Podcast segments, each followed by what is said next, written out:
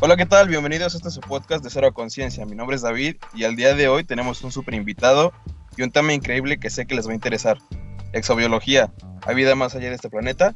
Quédense con nosotros.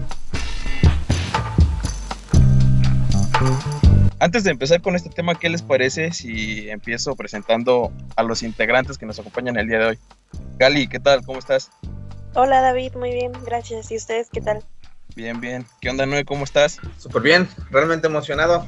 Y el invitadazo, conocido por los barrios de Jitepec como Huicho, Luis Luna, ¿cómo estás, carnalito? Preséntate. ¿Qué tal, hermano? Muy bien, muy bien, muy emocionado de estar aquí con ustedes. Este, la verdad están haciendo cosas que le están rompiendo muy cabrón. Los quiero felicitar un chingo por eso, los admiro. Y pues personas como ustedes son las que ponen ese granito de arena que hacen una sociedad un poquito más culta y más consciente. Excelente, hermano. Gracias por tus palabras. Eh, exobiología. ¿Qué chingados es la exobiología? A ver, comencemos por el principio. ¿Qué es exobiología? Pues según Wikipedia, eh, la exobiología es aquella rama de la ciencia que estudia la distribución, el futuro de la vida, la evolución y el origen de, la misma en el universo. Todavía no es una... Simón, según internet es eso y este... Todavía no es una ciencia como tal porque no puedes aplicar un método científico arduo hacia ella. Sin embargo, la especulación pues nos puede dar ahí un poquito de un poquito de conocimiento que es probable que sea verdad y la esperanza, ¿no? De no estar solitos en este universo. Sí, exacto. Tan solo y frío, carnal. Justo uno de mis pensadores favoritos, Carl Sagan, decía que si hay o no vida en el universo, cualquier respuesta es sorprendente. Y pues creo que sí, creo que justo la exobiología es una de esas ramas de la ciencia que, cuyas respuestas trascienden la filosofía humana. Están más allá de nuestro conocimiento por ahora, sin embargo, según la evidencia que tenemos en nuestro propio planeta, pues nos dice que es extremadamente probable que así sea, que exista vida en, otros puntos del universo.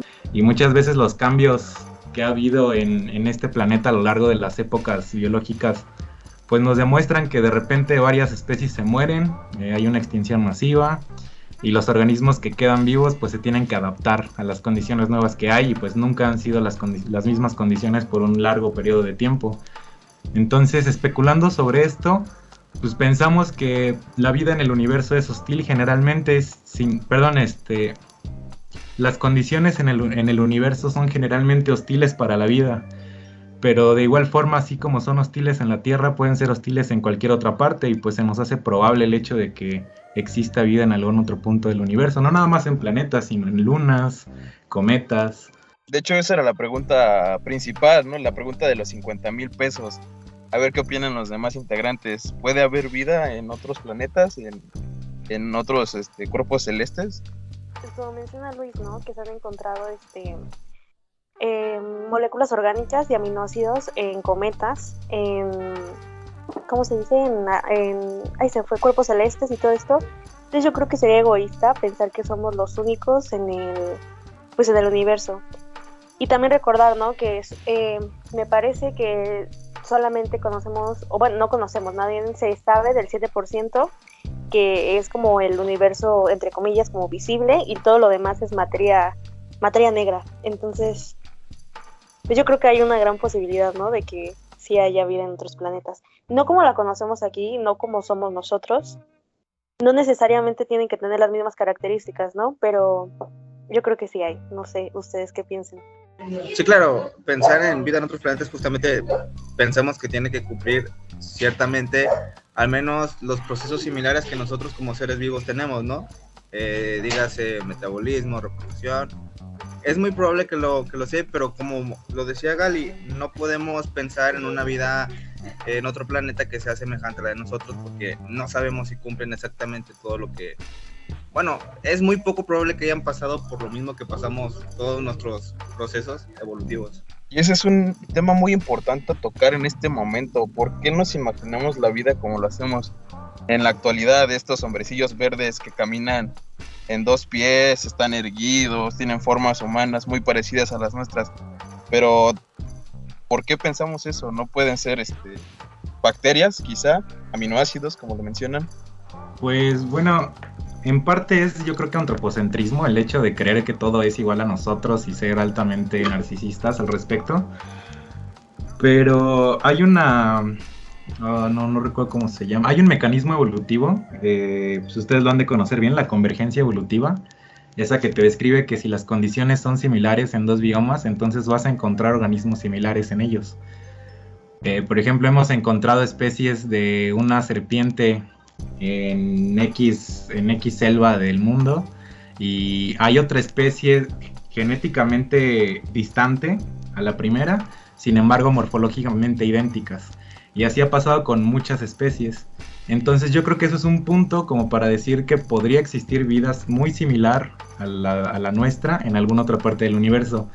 Sin embargo, el universo también concuerdo con ustedes en que es muy vasto y las, las, posibilidades y las formas de vida, las morfologías, los mecanismos evolutivos, los mecanismos bioquímicos, pues sí pueden ser en extremo diferentes. Pero creo que yo, yo creo que si encontramos un planeta lo suficientemente parecido a la Tierra, podríamos encontrar organismos similares a los que hay en la Tierra. Pues está este planeta que apenas, se, bueno, no apenas, ¿no? Sino que se encontró que es muy parecido. Eh, la verdad es que lo tengo en la punta de la lengua, pero no recuerdo el nombre.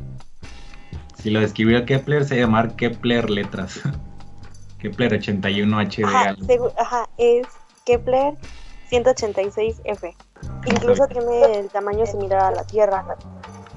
Pues sí, justamente lo que hacen este tipo de telescopios es más que nada observar la atmósfera de los planetas y en base a, los colores que ven estos planetas se puede determinar la composición atmosférica del planeta. Y tiene una masa parecida a la de la Tierra, está en su zona habitable.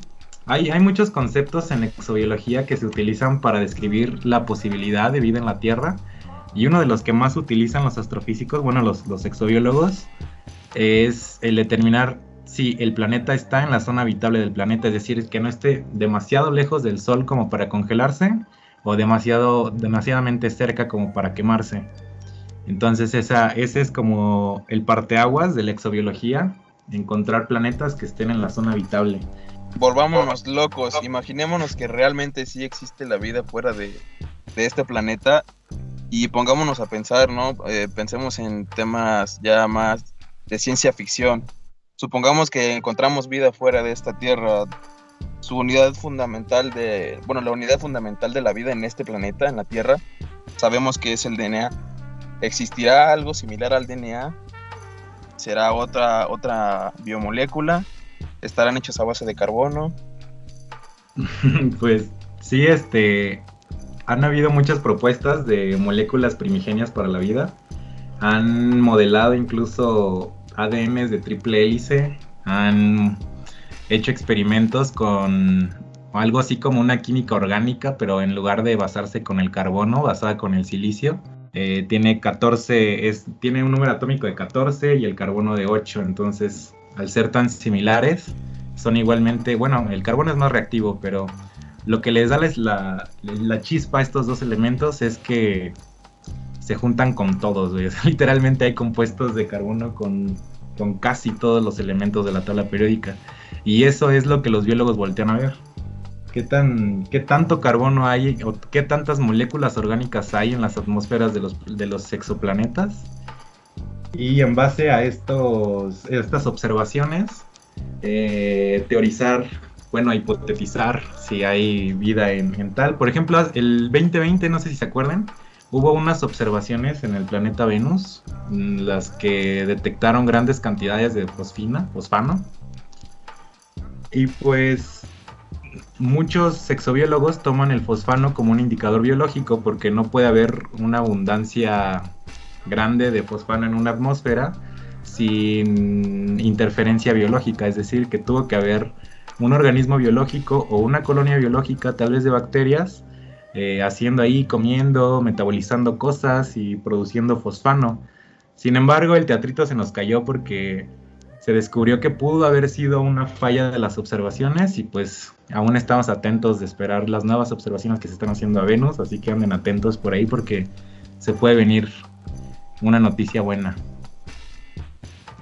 Pues esperemos tener respuestas, diría Carl Sagan, cualquiera que sea la respuesta a la pregunta que nos estamos haciendo en este momento, pues, va a ser sorprendente. ¿Y qué, qué, qué, nos, qué le parece si para terminar este, hacemos una recopilación, ¿no? ¿Es factible la vida fuera de la Tierra? Indiscutiblemente yo soy fiel creyente que hay vida más allá de este planeta. Por todo lo que ya mencionamos en general. Y digo, como diría Stephen Hawking, pues la humanidad debería este, colonizar otros planetas en 100 años como mucho, ¿no? Ese ya sería entrar en temas un poco más, más densos, porque yo creo que primero hay que cuidar el planeta en el que estamos y luego enfocarnos en, en visitar más. Pero bueno, eso ya será tema de SpaceX y de Elon Musk. Y mientras tanto, pues, carnalito, un placer tenerte aquí. No sé si tengas algo que decir un poco. Coméntanos tus redes. Ah, se me olvidó de decirles, Wicho es, forma parte de un programa, de un podcast, del Madcast. La verdad es que es un programa muy bueno. Si les interesa conocer un poco de temas más científicos, bueno, más científicos, de temas de ciencia, eh, recomendadísimo, la verdad es que es muy bueno con sus compañeros y fue, muy, fue muy bonito tener una colaboración con, con mi compadre Huicho. Pues muchas gracias amiguito, nada más este cierro con la última pregunta, creo que es un dilema muy grande el hecho de poder siquiera determinar si va a haber vida o no en, el plan, en otros planetas, incluso las consecuencias que esto tendría, el hecho de darnos cuenta de que puede haber vida en otros planetas, de que descubramos incluso. Y pues muchas gracias, sí, este estoy colaborando con unos, con unos carnales que son, le están dando duro allá en Very Mad Este, así nos encuentran en todas las redes Very Mad Tenemos como 15 episodios. También ahí los carnales escriben blogs y hacen arte, está todo locochón. A mí me encuentran como Luigi Luna eh, con doble A en Instagram. Y les quería hacer una preguntita. ¿Cuáles creen ustedes que sean las consecuencias de descubrir vida en otro planeta? Primero que nada, creo que el paradigma cambiaría radicalmente. Digo, no tengo, creo que no existe algo similar que haya sucedido dentro de esta civilización, pero sería un cambio de paradigmas tremendo. La ciencia crecería muchísimo. Eh, creo que sería un avance si existiera y si no existiera también. Bueno, eh, en mi caso, creo que cambiaría bastante bien la percepción de ciencia como tal, lo que concebimos nosotros, al menos también para la biología. Tenemos como, ya lo dijo David, el ADN como la molécula fundamental en la vida, al menos aquí. Eh, tendríamos que ver si son comparten ciertas características con nosotros y si no, pues irlas también estudiando a final de cuentas. Eh, un impacto pues sería ya forma de vida inteligente, ¿no? Que compartan eh, cierta inteligencia, que tengan cierta inteligencia y eso sí sería un problema para nosotros. Son más desarrollados que nosotros, son menos desarrollados que nosotros, nos pueden invadir, nos pueden atacar. Eh, es todo, un dilema realmente que no sabría contestarlo de una manera simple. A mí realmente se me vienen unas cinco películas a la cabeza. No, no, no es como que tengan una respuesta, ¿eh? Jamás lo había, me lo había planteado. Yo creo que me va a quedar como de tarea porque no, realmente no, nunca lo había pensado que y justo eso te iba a preguntar, por eso levanté la mano hace rato, que cuál iban a ser las consecuencias, ¿no? ¿A qué te referías con consecuencias? Porque si lo pienso, de verdad que no, como dice Noé, ¿no? No, no sabría si, si como consecuencia sería algo malo o bueno. Creo que incluso la definición de vida tomaría un cambio pues, demasiado brusco, ¿no? Diríamos, bueno, vida, pero aquí. ¿Qué es la vida fuera de? o cómo podemos acoplar la vida fuera de con la vida que hay aquí. Entonces creo que creo que nos enriquecería de manera trascendental el conocer vida fuera de este planeta, a mi parecer. Sí, es que justamente definimos casi casi la definición de la vida intrínsecamente tiene que ver con la Tierra. Eh, vendrían muchas cosas, seguramente el estudio se abriría a un nuevo campo de la ciencia Mm, abismalmente gigante. Eh, habría mucho trabajo por ahí que hacer. Seguramente se reescribiría la química, se reescribiría la bioquímica, se reescribiría la evolución. Entonces yo creo que sí habría consecuencias, pero, pero como algo como un plus, como un regalito de la vida, trascenderíamos esa pregunta primigenia de voltear a las estrellas y saber que, que no estamos solos en esto, que todo, que, que, ahí a donde estás volteando en esa estrella puede haber alguien que está volteando a ver a la misma dirección que tú, preguntándose si, si estará vivo ese puntito brillando. Pues muchas gracias por, por estar con nosotros, carnalito. Creo que fue una sinfonía tremenda de, conocimiento. Yo a Huicho lo tengo en una alta estima intelectual. La verdad es que regresarme en la ruta y platicando con Huicho de temas descabellados, entre comillas, pues era un agasajo tremendo y qué bueno que pudimos colaborar, que espero que esta no sea la última vez, la verdad. Eh, un saludo grande a Shahid, este, esperaba que estuviera con nosotros, qué mal que no pudo, pero pues a ver si en algún punto se puede en los cinco. Y este, gracias por invitarme, los admiro demasiado, están haciendo cosas que le están rompiendo mucho. Sigan así, este, de verdad sus documentales están poquísima madre, fue un deleite para mi, para mi vista y para mi conciencia. Este, los podcasts también están poca madre, hablan de cosas eh, que me gustan demasiado, son muy buenos biólogos, cada, cada uno se está yendo por una rama de la biología diferente y eso está súper chido porque hacen del podcast algo como multidisciplinario dentro de la biología. Entonces, pues muchas felicidades, les deseo mucho éxito. Este, sigan así, quiero ver más documentales, este, ya me picaron, compraría Netflix nada más por, para ver sus documentales si ahí estuvieran y muchas gracias, les mando un abrazo, fue un gusto hablar con ustedes, los amo y muchas gracias por, por la invitación. Y pues bueno, muchísimas gracias, Wicho, y pues a nombre de Noé y de Galilea y de David, nos despedimos, muchas gracias por escucharnos.